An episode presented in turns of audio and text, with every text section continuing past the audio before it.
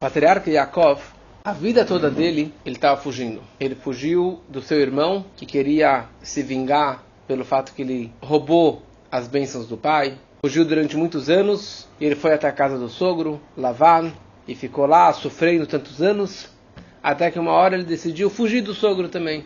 Ele pegou as mulheres, pegou os filhos, pegou o gado, o rebanho, o dinheiro, tudo que ele tinha e fugiu. E ele estava voltando para Israel, para Canaan, após 20 anos. E quando ele estava quase chegando em Israel, o irmão dele, Esav, vem ao encontro dele com 400 homens para atacar o Yaakov. E Yaakov ele ficou com medo. A Torá fala, Yaakov ele ficou com medo. Ele não sabia o que fazer. Então ele dividiu o acampamento em dois, se preparou para a batalha, rezou para Deus, mandou centenas e milhares de presentes para o irmão, e gado, e rebanho, e ouro, e prata. Mas ele estava com medo. Na noite, antes que ele se encontrou com o irmão, a Torá descreve que eles cruzaram um riacho, e veio um anjo de Esav. Cada pessoa tem um anjo. Cada pessoa ele tem um anjo que representa ele nas alturas. Então Deus enviou o anjo de Esav e ele agarrou Yaakov e começou a brigar com Yaakov. Começou uma batalha, uma briga que durou a noite toda. Brigando e brigando, brigando. E no final da noite, quem estava vencendo a guerra? Yaakov. Yaakov estava vencendo a batalha.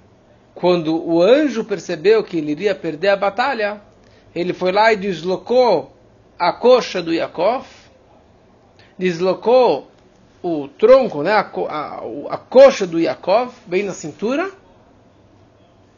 e dessa forma arraiou o sol e o anjo teve que ir embora.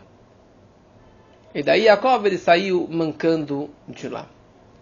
E a Torá descreve que por essa razão o povo de Israel não pode comer o nervo ciático e tudo que está ligado com o nervo ciático até o dia de hoje, porque pela razão que o anjo ele deslocou, ele tocou no nervo ciático que está bem na, na, na, na, na coxa do Yaakov até o dia de hoje. Quer dizer que o homem não pode comer o nervo ciático ou o filé mignon, tudo que está ligado com as duas coxas traseiras desde o nervo ciático até o dia de hoje. Essa que é a proibição da Torá. Mas o que, que tem a ver uma coisa com a outra? Só porque Jacob ele teve uma guerra? E o que, que foi essa guerra com o anjo? O que, que uma guerra com o anjo não é que ele brigou com o irmão, ele brigou com o anjo do irmão. E qual seria a mensagem para a nossa vida?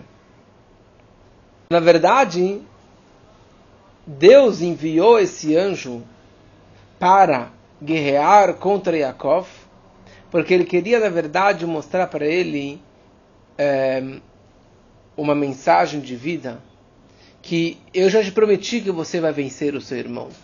Eu já te prometi que você não deveria temer o seu irmão. E você não tem que fugir, você não tem que ser medroso e sempre fugir para um lado e para o outro. Qualquer problema que acontece, você foge você vai se esquivar, você vai sair de fininho. Você fugiu do seu irmão, você fugiu do seu sogro, e agora você vai fugir de novo do seu irmão? Vai em frente, volta para casa, vai visitar seu pai. Então Deus mandou um anjo para dar essa mensagem para Yaakov. Yaakov ele estava vencendo a guerra. Ele estava ganhando a guerra. E ele ganhou a guerra. Só que no final o anjo deu um, um um mau jeito nele e pegou bem no nervo ciático, pegou bem na coxa dele.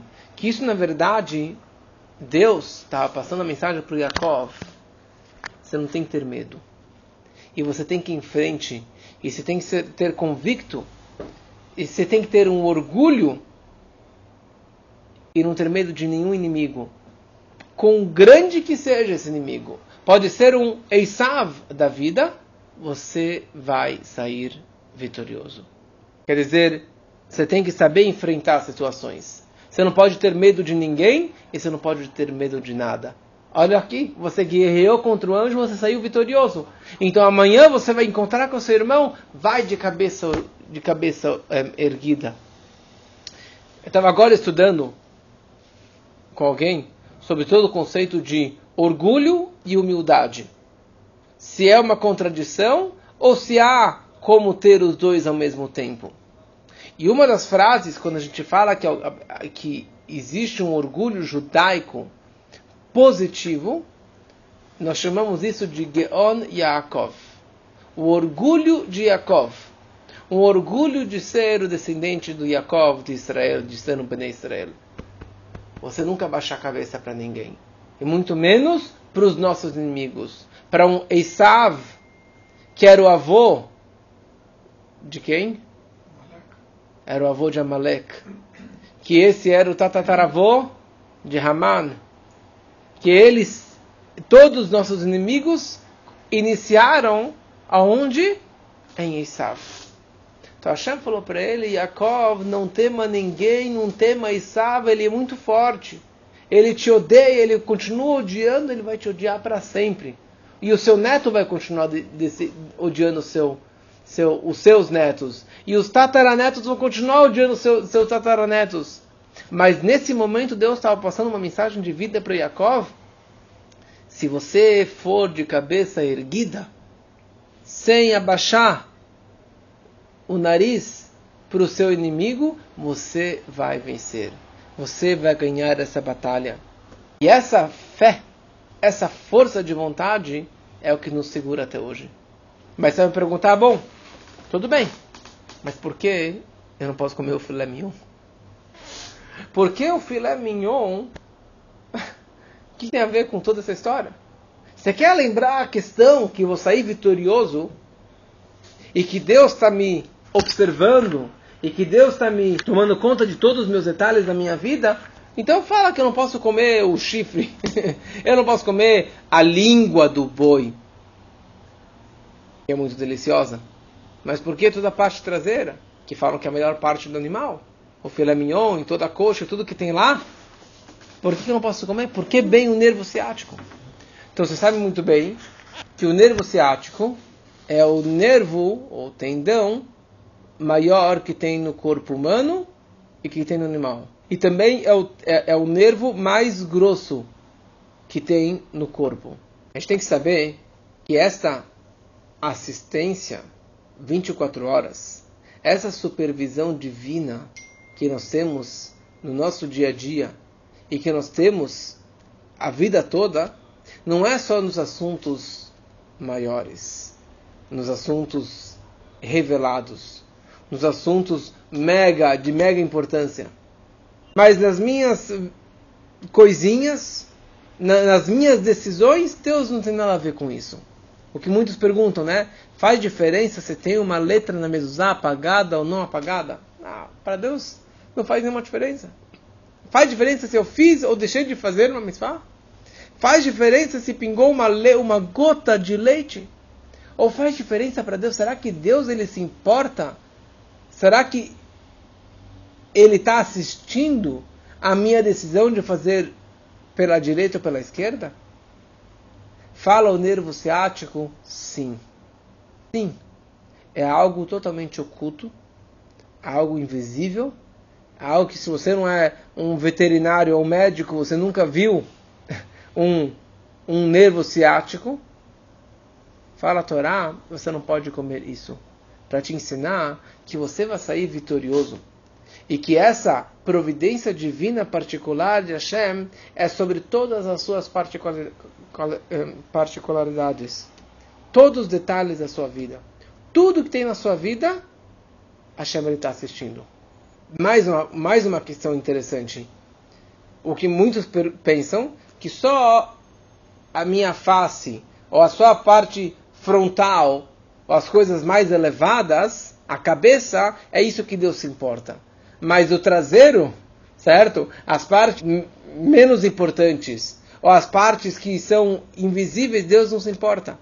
Fala a Torá, eu vou te proibir não a coxa dianteira, eu vou te proibir as duas coxas traseiras. Os dois nervos, o nervo ciático que está na traseira do animal, para demonstrar que essa preocupação que eu tenho com você é em todos os detalhes, dos maiores aos menores, os mais revelados e os menos revelados. Então, quer dizer, na nossa vida a gente tem muitos testes e desafios. A gente tem que saber que aparece testes na nossa vida, você não tem que ter medo. Ao não comer o nervo ciático, não comer o filé mignon, você está lembrando o tempo todo que você não pode abaixar a cabeça. E você vai sair vitorioso. Se você vai com fé e com convicção em Hashem, você vai sair vitorioso. O seu inimigo vai fugir de você e você não vai fugir do seu inimigo. Pela Torá, a proibição do nervo ciático é só na parte superior do nervo ciático. Só na região da coxa. Só no quadril. Desculpa, só no quadril, naquele pedacinho do encaixe do quadril com a coxa, é que pela Torá é proibido. Só que nossos sábios eles acrescentaram e proibiram todo o nervo ciático até o final da perna, da pata.